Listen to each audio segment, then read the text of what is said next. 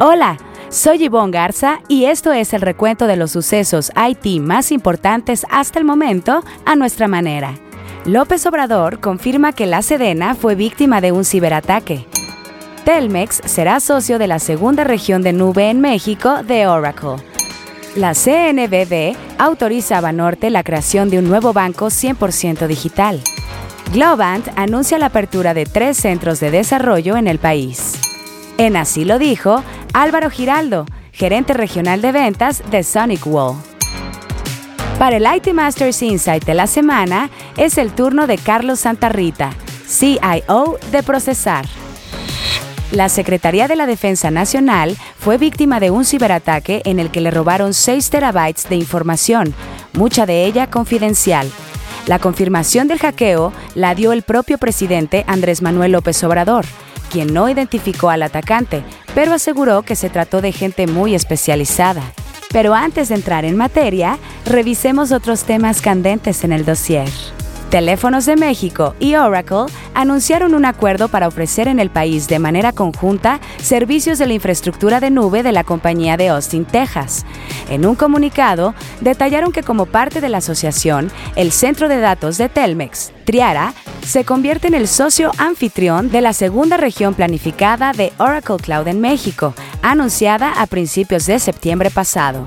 Con Triara, que se extiende sobre 76 mil metros cuadrados, Telmex será uno de los primeros operadores de telecomunicaciones en América Latina y en México en ofrecer dichos servicios. En junio pasado, Oracle anunció la apertura en Querétaro de su primera región en México, que según la firma ya está disponible. Sobre la segunda no se han dado detalles más allá de su disponibilidad para 2023. En la gustada sección que esto y que lo otro, el presidente de la Comisión Nacional Bancaria y de Valores, Jesús de la Fuente Rodríguez, reveló la autorización a Grupo Financiero Banorte para la creación de un banco 100% digital. Durante el foro de la Asociación Mexicana de Entidades Financieras Especializadas, De la Fuente detalló que se trata de una entidad que no va a tener sucursales ni oficinas y ofrecerá todas las operaciones bancarias permitidas por la ley a través de la tecnología. Banorte no había dado ningún anuncio al respecto. El titular de la CNBB señaló que la llegada del nuevo banco favorecerá al desarrollo del sistema financiero y estará en acorde a las necesidades de los segmentos más jóvenes de la población, ya que la demanda por servicios financieros es cada vez mayor. Si usted encabeza un área de IT, no deje pasar la oportunidad de dejar huella con sus planes presupuestales 2023. NetMedia Research lo invita a participar en la encuesta para la edición 15 del informe de presupuestos. Además de tener acceso preferente al informe, al responder podrá entrar en la rifa de premios. ¿Quiere saber si su presupuesto 2023 IT se alinea a las tendencias de la industria? Busque la encuesta en IT Masters Mag.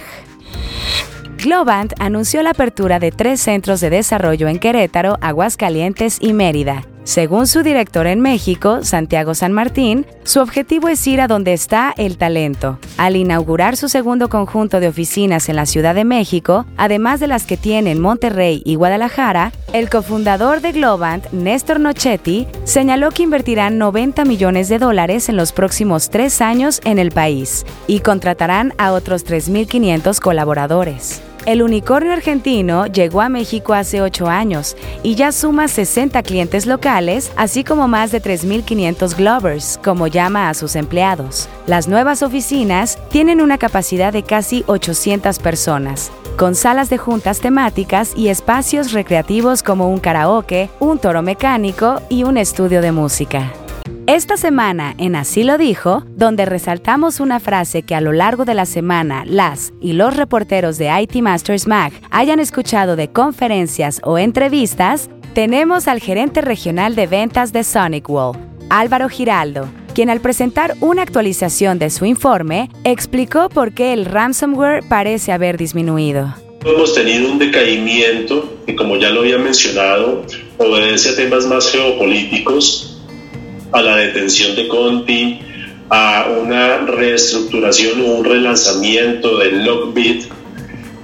Sin embargo, si uno mira las estadísticas finas de lo que se está teniendo eh, mes tras mes, lo que encontramos es que los ataques de ransomware se siguen manteniendo, por ejemplo, en Estados Unidos, a nivel gubernamental, a nivel entidades de educación, eh, y donde lo que estamos viendo como insumo principal, que son aquellos reportes que se deben dar eh, a nivel gobierno, tanto entidades privadas como entidades públicas, no se están teniendo mayores reportes, por lo cual desde el punto de vista analítico eh, eso tiene una incidencia clara dentro del reporte.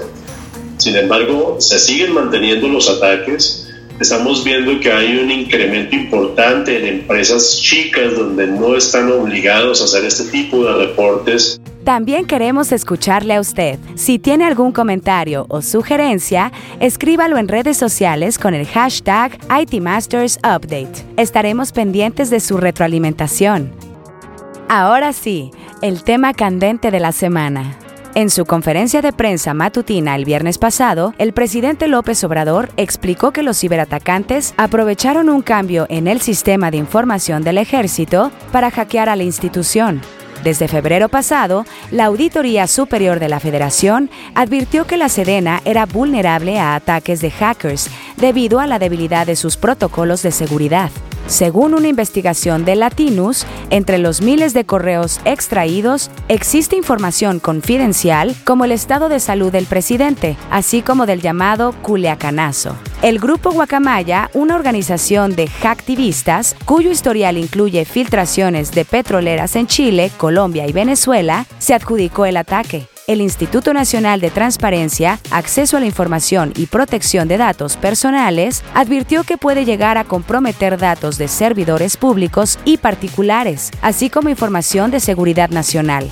El INAI recordó que con base en la ley ante una vulneración de seguridad, la Sedena tiene la obligación de informar lo sucedido sin dilación, tanto a los titulares de los datos como al organismo para efectos del inicio de la investigación previa dentro de un plazo máximo de 72 horas. Esta historia apenas comienza para el IT Masters Insight de la semana, en la que un líder IT nos comparte una recomendación de algún reporte, libro, reflexión o estrategia, es el turno de Carlos Santarrita, CIO de Procesar.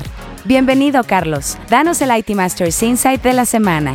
Recientemente fuimos testigos de la materialización de un avance tecnológico que solo era imaginable en películas.